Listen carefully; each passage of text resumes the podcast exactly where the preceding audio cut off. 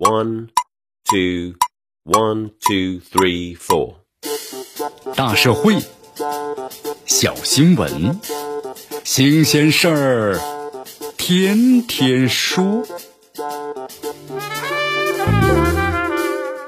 朋友们，你们好，这里是天天说事儿，我是江南。根据媒体的报道，江南布衣童装啊再次出现了诡异的设计。一条这个女童的连衣裙上，一个孩子呀跌倒在前面，四肢扭曲，后面两个孩子呢仰望，衣服上还有一段的英文，翻译为是“我很害怕，我希望他们停下来，我不想这样的掉下去”。不，对此的话，有网友质疑，从设计中啊感受到了只有阴森恐怖，毫无童趣可言。你看，去年九月份，江南布衣就曾经因为童装设计写点风引起了广泛的争议，最终品牌方的道歉下架，并且承诺要严格的审核，杜绝此类事件的再次的发生。你看，这还不到一年的时间，江南布衣的道歉声明是言犹在耳啊，一些争议图案元素又悄悄的回到了童装上。除了这设计诡异之外，这鬼脸、疑似呢罂粟等等图案也遭到了网友们的质疑。对此的话，其客服声称确实收到了消费者呀意见，说明不合适，已经反馈给总部了。那么对于这个图案上的西方艺术绘画，消费者感受不一样。那么这到底是设计理念还是不知悔改呢？江南布衣在同样的问题上屡教不改。现在看来，当初所谓的道歉和承诺，恐怕不过是迫于舆论的压力走形式。那么，这也反映出品牌方的本身对于童装的经营理念出现了严重的偏差，可能压根儿就没有意识到这样的另类设计是一个问题。在物质丰盈的当下，就是童装早已不单单是为了孩子们遮羞保暖，其隐性的功能也为父母们所看重。这童装的设计图案会在潜移默化中向孩子们呢输出的是文化，启蒙审美，甚至可以通过心理暗示规范儿童的行为。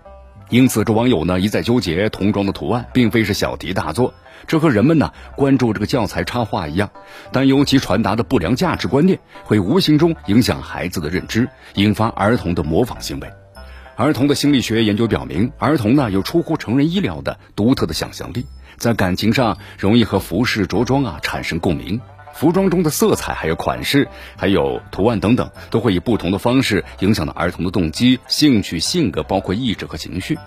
那么这就决定了童装和成人服装是有显著区别的。那些标榜着与众不同、创新、标新立异的创意设计，无论如何也不该脱离童装设计是以儿童为本的理念，包括江南布衣在内的童装品牌。在设计审核方面，更该是否呢有利于孩子个性发展为选择的标准。童装设计是一种艺术美的创造，那么这和价格是不是华丽没有关系。孩子穿着是不是符合其心理特点的服装，也会感到呢自信满满。就像是亲子服装，这孩子还能够从穿着当中感受到家庭的爱、温馨和归属感。所以这孩子想穿出点什么时尚范儿，他凭借的可不是什么暗黑画风啊。人们在意的不是具体的服装设计元素，而是那些打着艺术的幌子，就是宣扬暴力、迷信、色情等等不利于儿童的健康成长的内容。这些本不该出现在童装上。眼下江南布衣尚未对此事呢做出公开的回应，但是显然这家企业应该呢出来说点什么。西方的艺术绘画不是挡箭牌，对于经典艺术作品的拙劣的诠释，恐怕和其错位的经营理念难脱干系。无视消费者感受，无视对儿童的影响，那么这样我行我素的品牌恐怕也走不长远。这里是天天说事儿，我是江南，咱们明天见。